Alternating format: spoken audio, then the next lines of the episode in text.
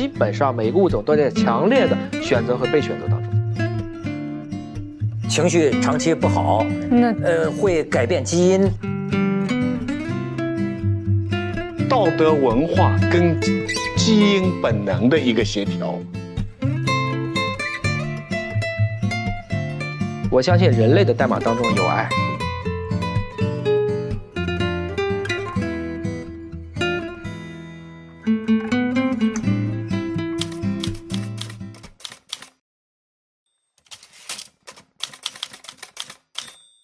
觉不觉得这个呃这个到年末之际啊，哎，最近连续朋友圈都在聊什么？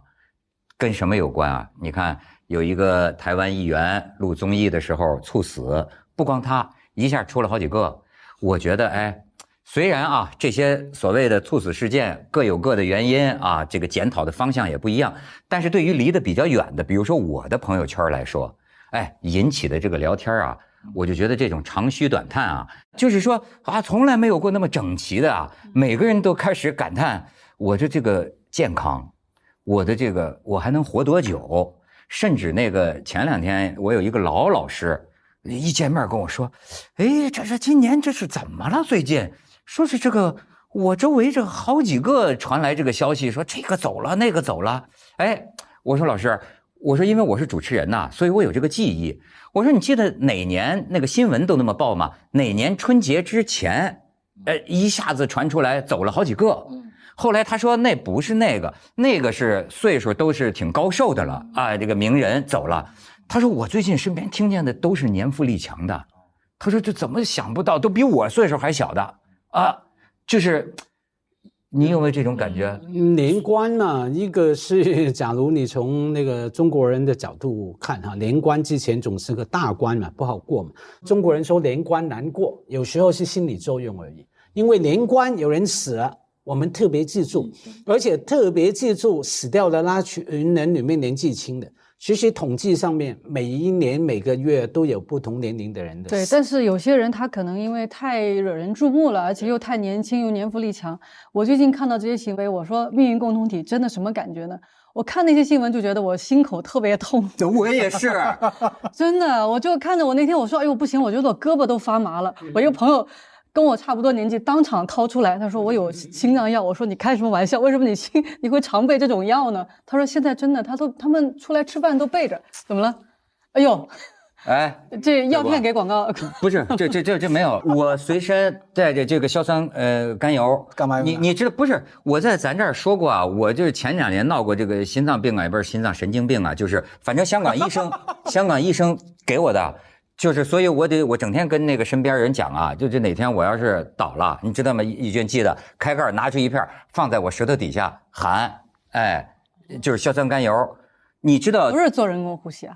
啊不，对，你说这事儿，他他吃大亏了。不，这个这个美国心脏病的那个医学杂志讲，百分之八十七点七的心脏骤停事件发生在医院之外。嗯。为什么我对这个事儿戒慎恐惧啊？就是，你看，光我身边的同事有一个司机还跟我特别好，咱们深圳这边的啊，还有一个另一个同事，就这些年，都是有的是这个心梗，有的是突然中风。我有一个同事还真是就说挺感人的，最后大家分析他的那个情况是什么？正在马路上开着车，他肯定是觉得不对了，之后他还勉力把车停在了路边拉了手刹。人才走的，你说说，那人有不同的突然的猝死哈，呃，都是悲剧嘛。可是，假如发生在某个时间点，你会特别觉得悲上加悲。像很多这种朋友朋友的例子啊，其中一个是我在呃工作的地方那边有个师傅的水电技工哈，非常老实的，我家大大小小的事我都找他来帮忙哈。然后呢？后来一天，哎，那边的 office 办公室的人通知我，哎，那个呃，很凑巧，跟我一样叫阿辉哈，他叫我阿辉伯，我叫他阿辉仔，现在很像了。然后那个呃，反正他说他过去了，走了。我说哎，怎么搞了？他好像才五十出头哈。对啊，昨天死在家里这样。他呃就初始嘛，五十出头算是好。可是呢，他就是以前离婚，然后两个小孩分了，太太呃照顾一个，他带一个，很辛苦的呃前线的工作，基层工作这样带，把女儿带大了，然后大学毕业了。然后呢，还策划好六月毕业，八月说，哎，我要报答父亲，带父亲一辈子没有出去旅行过，然后去安排了去曼谷旅行这样，然后就在八月份出发前去世，所以就在那个时候死啊，死亡都是悲哀嘛哈。可是你觉得更强烈的悲哀，而且你感觉是不是说，哎，呃，从一个角度看，说他累了，他也觉得累了，啊，女儿，我把你带带大了，我责任了了。差不多了。我最近走的一位我的朋友，也是我的一个老师，就是他送进去的时候还有说有笑的，就是跟这个医生还认识嘛，还在讲话的。然后当时一个判断说是小面积的这个心梗，觉得没事儿。但是往里面就是要装支架、伸那个管子的时候，突然就变成大面积心梗。就后来有一个医生就写，他说，因为他是做手术的医生，他说我见过生命的顽强，就有有的人你可能都觉得没救了，他还一直活着。他也见过脆弱，就他好像你觉得特别没缘由的，就以为都是可以救过来，就突然就。我一五年的时候来来深圳，我不是看企业嘛，我唯一一次付费看企业的就在深圳，付了我几万块钱，去到华大基因，啊进去进门进去，他们跟我讲基因，院长叭讲出来以后说吴老师你怕不怕死？挺怕死的，来查一下吧，十万块钱查一次，说给我打六折，花了六万块钱，查完以后我有猝死基因啊。有猝死基因呢，都是猝死基因啊！猝猝死就都是个基因就是四个字叫猝死基因。我的天哪！就花了两个多月以后，那现在查一查可能花几千块钱吧。那我这瓶 送你了。不不会不会，小波老师没事没事，百百岁我也有一瓶。说到人类基因组计划，华大当年是拼了命的，叫擅自代表中国，因为当时你怎么能代表中国呢？其实你很难说你能代表中国嘛，但是，嗯，华大几个创始人呢，当年就找到了国际人类基因计划的负责人，说我们能不能代表中国人？代表中国人行不行？啊，这是杨怀民院士啊，最后这个他，也通过自己这个这些所谓的朋友圈吧，最后就加进去了。加进去了以后呢，其实最核心的，其实是在于就能够跟当时的美英德法日这五个国家加上中六个国家。大家一起测完了一个人，那是一个白种人的全基因组，啊，这个还不是一个人的，实际上是很多个人的不同染色体混在一起测的。那是哪一年？从八九年开始提要做，九零年开始启动，差不多公布草图的时候是两千年，嗯，发表文章的时候在 Nature 上发表文章的时候两千零一年，所以今年刚好是二十周年。两千零三年的时候是把这个人类基因组计划呀，一共三十亿个碱基全部都基本上都填填完了，是一个人的，一个人的就。花了十三年，就从九零年到零三年算吧，十三年时间，多少钱呢？我现在可以回答你，三十八亿美金，三十八亿美金。他是一个男性，因为男性是 X Y 都有嘛。如果是女性是两个 X 嘛，这样的话他是测了 X 测了 Y，女不平等，不是这么来测。这这这意味着什么呢？意味着我们已经了解了我们这个物种所有的基因的数据吗？顶多说你给了你一本康熙字典。但是你什么时候开始能写文章？什么时候能写出唐诗宋词？不知道，就是刚把《康熙字典》给你弄明白了。那也就是说，我们我们这个我们这个物种当中，每一个个体对身上都储存着全人类的遗传密码。一个人大概相当于全人类密码大概百分之八十七，就一个人代表所有人类的百分之八十七，差不多可以这么理解。但是我们俩之间的基因差别千分之五或更低，咱们俩就长得这么不一样。对。就是这样，因为三十亿嘛，三十亿乘以千分之五，你乘出来还是个很大的数了。而且，那你说我们要跟猩猩呢，大概也就差四个点，百分之九十六或者更高，大于百分之九十六。有一些数据是九十八，就你跟猩猩之间的差别就差百分之二，所以相似度是百分之八。我们跟狗呢，跟狗大概不会，我我就讲保守数字啊，不会低于百分之八十五。我们跟老鼠大概百分之八十是一样的。我们跟一条鱼百分之六十三是一样的，我们跟苍蝇大概百分之四十是一样的。就是说长得差那么大，其实就差百分之十五啊。我们跟狗，我们的百分之八十五就是狗，就跟狗跟狗，因为你跟狗的基因组大小是一样的，你三十亿，狗也三十亿，狗也是三，所有的哺乳动物几乎都是三十亿，会飞的小一点，蝙蝠稍微小一点，它大概二十二亿，我们人是三十亿，因为飞嘛，飞的时候它能量代谢大，它要基因组小，因为基因组越大，复制的越多嘛，我就越小，就越适于我这种高代谢的发展。所以蝙蝠是哺乳动物，要不然为什么我们现在说一个冠状病毒都是蝙蝠身上带来的呢？嗯，它是我们一样的温血哺乳动物，鸟看上去像鸟也。可以，但是鸟和哺乳动物，你听过禽流感，你也听过猪流感，你也听过蝙蝠到果子狸到人类，归根结底它们是温血动物，体温都是恒温的，基本是三十七度左右。所以你说蛇身上的病毒会不会感染人呢？几乎不会，它是变温动物。能不能就是这么理解？就是说，呃，人类到了一个关口，就是有些事儿我们已经知道我们能，但是还不能做。我们其实一直都知道，只是说今天这种已经变成大家的共识了，不仅仅是在科学界讨论，也包括其实伦理界，也包括我们的民众们都应该有充分的一个知情，至少知情权各国有没有分歧呢？关于有分歧。比方说，欧洲是最保守的，极其保守啊，啊。这个，但是英国现在已经脱欧了，英国还是很激进的。我们最早的人兽的杂交胚胎都是在人兽胚胎杂交都是在英国做的。天哪，啊，这个很厉害，因为这是个达尔文的故乡。一哦八五九年达尔文物种起源的时候，那个东西那是颠覆神创论的。那个你可以想象，那个时候他受到的这种束缚，和他当时因为华莱士说你再不发表我就发了，达尔文憋了二十年的手稿，终于在一八五九年发了第一版。这个是一个很了不起的事情。所以今天英国脱欧，很大程度上讲也是觉得跟欧盟在很多问题上讨论不下去了。美国是最激进和开放的，他不担心其他的国家会比他快，所以你看起来他就是很包容。其实他的包容是建立在他本身已经建立清楚的科技霸权上，比如说全世界的数据库，比如说互联网那些根域都在他手里。日本跟中国呢？现在在基因行业里面，日本是落后的。日本在干细胞研究、免疫治疗、质子重离子这些领域比较强，基因研究在亚洲当之无愧的是中国第一。再往下的新加坡、韩国都比日本最近更活跃，所以日本在这个时候已经开始往后走了。现有的基因研究能做的最大的好事，就是大家都在往这个方向努力的好事是什么呢？我给你举一个例子啊，比如说这个有一个技术叫无创产前基因检测。原来生个孩子，因为唐氏综合征，这个大家应该听过吧？嗯就是像周周那样指挥家，先天愚型，这个发病率很高啊，嗯六百分之一到八百分之一。在过去，几乎如果要做这个确诊，都要做羊水穿刺，对，做羊穿。今天因为有了基因技术，抽孕妇的静脉血就可以了，就抽妈妈知道他是不是就知道孩子是好还是有问题了，然后他就可以做选择了。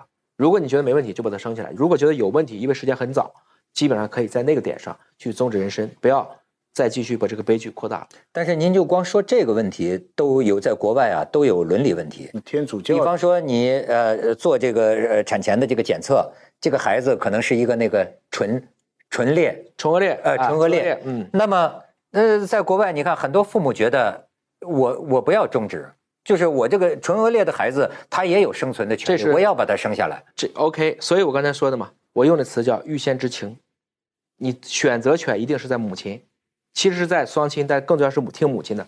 唇腭裂手术可以修复，比如说多植指、六指儿没问题，可以生。唐氏综合征今天不可治疗，唐氏综合征另外带来的对很多发展中国家这个家庭是承受不了的，这就是说是个见仁见智的问题，没有说绝对对的。我说的这个意思是，这个技术可不是只在中国普及了，是在全世界都普及了。这个恰恰是人类基因组计划，因为我们知道这本天书什么样子了，我才有这个技术可以抽妈妈的血就知道孩子什么样。这个技术现在全世界已经做了大约有两千万例了，从二零一零年做到现在，那还有什么病可以这么早的治？大约有我们今天能看到的一百多种遗传病都是可以的，地中海贫血基因、耳聋基因、癌症呢？癌症呢，一般来讲，生出来的时候就得的癌症，那就是娘胎里带出来的，我们叫遗传性的肿瘤。嗯，这个比例很低。大部分癌症是后面带来的问题，但是也是正是因为有了基因技术，使得今天的癌症已经不是以前的放疗、化疗、手术。我们以前就这叫三驾马车嘛。实际上，这个就涉及到人类基因组为什么要做，恰恰是为了对付肿瘤。一九六九年阿波罗登月了，一九七一年尼克松上台，然后就当时直接对美国国立癌症中心 NCI 开始大量的去对它加大投资力度，提出了一个肿瘤的射月计划。因为我已经阿波罗登月了，他期望的是我能不能也花一个几十亿美金，我就彻底攻克癌症。因为那个时候美国国力到了一个最强盛的时候，而且死亡率非常高，嗯，那个时候也是美国跟今天中国有点像，是一个癌症是一个最大的问题，结果做了十五年失败了，所以一九八六年，美国的科学杂志《Science》封面，这个有一个诺贝尔奖获得者叫杜尔贝克，就写了一个词，这个词今天在中国用的很多，房地产经常用，拐点啊，拐点 point。他说的是，如果不测出一个人的基因，我们永远没有办法攻克肿瘤，因为肿瘤是一种基因病，肿瘤是与时俱变的，是吗？就是如果基因里没有这个呃癌症的基因，这个人就肯定不会得癌症。他的问题是你这些癌症的基因生出来的时候都是没有的，除了那部分遗传性的肿瘤，都是我们后天物理的、化学的、生物的，包括你生个气，它都可能累积有害突变，是我们在复制的过程中错了，然后你的免疫系统又没逮到它，它就慢慢的就发展成癌症了。比如说情绪长期不好，那呃，会改变基因。会对，会黑非常明确的当生的就是就这你这一辈子，你的情绪和环境就会改变你的都。不用当生的，当天就有明确的感觉，你的表达骨瞬间就变了。哎呀，赶快笑，赶快笑啊！所以 不要生气啊所以反过！来就是说，笑得太大也不行。对，就是反过来用正念，这个人就会改变他。所以现在我们就是奥秘无穷。在物理上的时候，现在时空已经不分了，物质和能量也开始不分了。你所谓的能量是有物质基础的，就说意念真的可以改变意念天然是要消化消耗物质的，所以意念本身对一个人来讲是一个非常重要的一个理论依据。我们今天科学层面上讲，这两个东西就是不可分的。但只是不能判断什么时候生气，什么时候笑，会导致什么癌的我们基因的巨变看起来啊，对不对？目前看起来，至少生气这件事情，大概率会引起一系列的症状。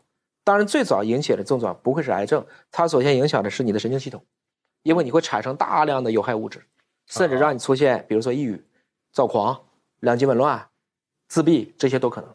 这些问题但不会导致中风。啊、中风更多要气质性的，也就是说，虽然我生气能导致，比如说卒中或者是类似于这种心梗，前提是你的气质已经有问题了，它不会说你血管干干净净的，什么都这个情况还是很少，它总是一个很多症状的一个累积。呃，从你们的研究来看，理论上讲，大学教授的这个遗呃遗遗遗传，他的儿子不见得就是最高该就是大学教授。我们自己讲，富不过三代，九八五也不过三代。嗯，我问过好多人，复旦、北大、清华连续三代的几乎就没有。哦。换言之，从我爹是看不到我的。呃你看他已，你像赫赫胥黎就已经讲到了这个自私基因、对。利他基因，对，就是有利他基因啊，没还蛮难的。我其实很难定义什么叫利他基因，但是人类从人性上讲是真的有一，就是我们是第一种诞生的真利他主义的，嗯，就是其他的物种几乎不会为别人而死，顶多哎是为了自己的亲戚但某种意是但是你真利他主义不是基因啊，是后来的一种道德训练。哎，问题就在这儿，就是道德训练会不会影响基因？甚至于我们再再再往前问一步，就是过去我们认为，比如说一个孩子他的这个性格啊，或者他这个这个脾气，呃，甚至于说他这个呃待人处事的这些东西，是从小跟您模仿爸爸妈妈怎么受家庭影响，对吧？但是呢，我跟您瞎白话，我您一听就是 就是文科生啊。比如说，你像咱们这个王阳明对，讲这个心学，哎，一直到他可以追溯到孟子。呃，王阳明这个心学，他讲的啊，就说人心里有一种东西叫良知，这个良知啊叫不学而能。孟子讲的意思，就是说人天生就知道什么害羞，或者说人天生就有恻隐之心。比如说，看见一个小孩儿，哎，这个这个掉井里了，你你你天生就有恻隐之心。那么他认为这个天恻隐之心，王阳明认为啊，这个恻隐之心是天生的。我就瞎这么联系，如果他这个心学说法能成立的话，那么某种恻隐之心跟基因有关系吗？三十一亿了，现在 三十31一亿。啊、人类是怎么会有恻隐之心的？我们现在能看到的一个有一本书叫《人性中的善良天使》，就是暴力为什么会减少？对对对，其实很大程度上讲，就是因为进步了。就是因为我们科技提升了，大家不需要再争个你死我活了。自然界其实是一个修罗场，没有什么生机盎然的自然。我们看到的生机盎然自然是人类自己给它人性化了。其实物性化的一个自然，那东西就是个修罗场。两个物种遇到一起，绝大部分就是吃啊、杀呀，大家一起能延续后代呀，选择很少，选择很少。啊，我们能看到的，基本上每个物种都在强烈的选择和被选择当中，这是实际的自然。按照刘慈欣的话讲，就是个黑暗森林，它是个丛林法则。那么人类来讲的话啊，比如说基因是不是能决定性格？确实，有一些基因是极端的，更容易躁狂。换言之，这一部分人呢，也可能更容易，比如说在战争年代，他可能经常能获得特别高的战功，啊，嗜杀成性，特别勇猛。其实这两个词是一个意思，看是从你这方还是从敌那方来说这个。对对对。但是在逐渐逐渐，我们对这种战争的代价越来越难以承受的时候，比如说核战争，大家都不可承受，那这个过程中呢，大家就更加趋近于以文明的方式来解决这个问题。所以整个来讲，人类在性格的啊，应该来讲，与人为善的这部分要素是越来越多的。啊，我觉得今天我们能够解释的，或者大家容易接受的，还是在于啊，仓廪实而知礼节，一个社会大环境造成的。但是从我们基因的角度来讲，我们也会间接的去筛选掉这些暴力的这些要素，因为它可能会被更多的能减掉啊。我讲的是自然选择，你选一选，它可能就不占优势了。您可以理解，今天如果咱们天天打仗，那么一个特别嗜杀成性的人会有最多的后代。如果今天不打仗了，他不有没有那么多机会有更多的后代，那么嗜杀成性的这个基因，我说的比较极端，就在这个基因谱中逐渐被筛掉了，这叫基因漂变。可以在非常短的时间内就发生。哦，我可以举一个特别简单的例子，就是说美国的这个雨燕，一种燕子，在高速公路的桥下筑巢。嗯，那么原先的雨燕，一开始飞的时候一定是先往下落，然后再飞起来。第一次，车太多了，所以雨燕掉下来就被撞死了。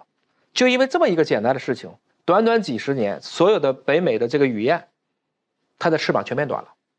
因为那些更长翅膀的飞不起来，短翅膀的就可以在车撞的时候它飞起来，这是被筛选出来的。你可以说这是车带来的问题，但是在基因上，的确长翅膀的雨燕就被筛掉了。我能讲一个例子：一九二四年三月八号，一九二四年三八妇女节，三八妇女何香凝提出废除一夫多妻制，啊，结束了一个腐朽的给女性更多的选择权，使得每一个男性都有机会有一个老婆了。就是你的基因，比如多少基因特别好，假如说还在民国，你可以娶二十个、三十个老婆，哎，其实你是用钱去买断了这些女性的机会成本，为你生孩子，那就意味着多了二三十个光棍儿。所以一夫一妻制这个事情本身来讲，是让基因尽可能的保持着它的多样性。我们通过 DNA 的这个代际这个传啊，我们也能意识到这个文化，就说这个中华的这个文脉啊。它也是个 DNA 啊，咱们可以说是精神遗产、文化遗产，这个东西也决定着我们的慧命啊，蛮了不起的，不管智慧生命啊。对，这个地球上做过很多不管靠谱不靠谱的智商测试、智力测验，中华民族的都是在中上，甚至在最尖端。你看，咱们对，相对来咱们中华文化就呃就几千年嘛，它这么传嘛，但是你看，呃，也有复制。但是历朝历代也有变异，对，也有突变，也有。然后这个突变呢，要接受环境的考验，是有的能存在，有的就灭了。但是呢，总有好像一脉不绝。所以还是中华民族厉害嘛？就他这种所谓的这种民族的包容性，他很强。中华民族是后来的概念，是一百年的概念。呃呃，金庸也好，这个陈寅恪也好，就是在讲这个汉文化受到多多个少数民族的文化的。怎么来说混合突变，这个就是生命力。民族的这种文脉是很强的，对，复制性还是很强的。这个得学学他这个学科，了解一下。你不是讲成功学吗？那生命传到今天就是成功啊。那么这个里边有什么成功的规律？我觉得真的有点意思。这个逻辑很重要。演化是一种学习能力。算是吧，对，是吧？当然，它也是为了它是有随机性的，它是有它是有随机。那呃，鲁迅讲国民性的时候，这个国民性阿 Q 的这个呃现状，那这个算就是说社会环境有没有影响到基因特别柔顺呐、特别还是挺难的，因为它不是一个简单的生物性的概念。尹老师的我相信脑容量给都有你问到了一百七十毫升，是 真的太头大太难了。是，实际上从五胡乱华，再到这这个原始百年，再到一六四四到一九一一的清朝这二百六十七年，我看到的是融合，嗯我并没有看到你的国民性是说更柔顺了还是怎么样。要不然如果都柔顺，我们打什么抗美援朝呢？嗯那个当时打的也是，那也是很了不起的呀。当时可以去面对那么一个强大的对手，大家还不是没有怂嘛？所以在我看，这个东西还是在于这一代人的心气儿到底起没起来。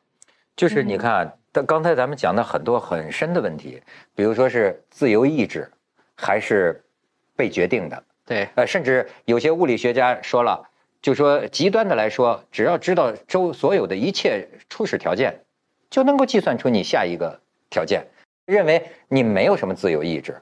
但是另一种认为人啊，就是有自由选择。比如说你学新闻好，还是学生物好？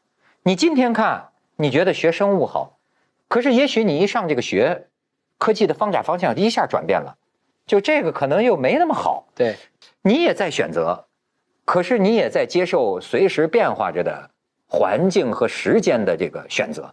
那么你说，这个作为父母来说，您对这个孩子，我觉得啊，要认识到这个程度，就想你至少别非要按照你自己的想法让他怎么样，因为那太有可能出错了。要是我们再用另一个大思想家弗洛伊德的理论，那基因就相当于潜意识，决定人的。他在你不知道的时候决定了你的行为，你接受的道德文化训练那是超我，啊，你的行为是这个超我跟本我的一个协调。换句话来说，是道德文化跟基因本能的一个协调。能不能这样来看呢？这个是对的。啊、康德那段话可能我觉得更经典吧，就是当我仰视星空的时候，我觉得我构成我自己的悟性和这些星体之间没区别，都是元素嘛，一堆元素。对，所以我觉得我好像也没什么了不起。但是当我凝聚向我的内心看的时候，我就突然觉得这些束缚在我内心当中的这种道德和美德，让我明白我为什么为人。这这是个很了不起的事情，就是这两者都让他觉得璀璨的星穹内心的道德律令，就决定了我的悟性和人性。当我看星空的时候，他觉得它只是一个自然物，它只是个悟性，我只是一个就是一个物体。对嗯，但是看内心的时候，他觉得他自己有一种崇高的美，他意识到了我为人的意义，所以说叫这两件事情都是不朽的。那么如果再用饶毅讲，其实我们终有一天都会尘归尘，土归土，你会按照热力学第二定律的方式归于虚无。饶毅就是北大的呀。现在是北医的校长，嗯啊、呃，你你把他跟康德并列在一起，三人行必有我师焉，啊，陈一路走来只有师长，哈哈。然后，当我们离开这个世界的时候，希望你既经历过悟性的神奇，嗯，也经历过人性的可爱。我还会加一句：你用你无私的人性去克服了自私的基因性，同时别忘了感谢菌群的帮助。嗯，最后一句话是：如果生命是一组代码，这是我的原创，我相信人类的代码当中有爱，你相信，我相信，但是你还没在里边发现。证明不了。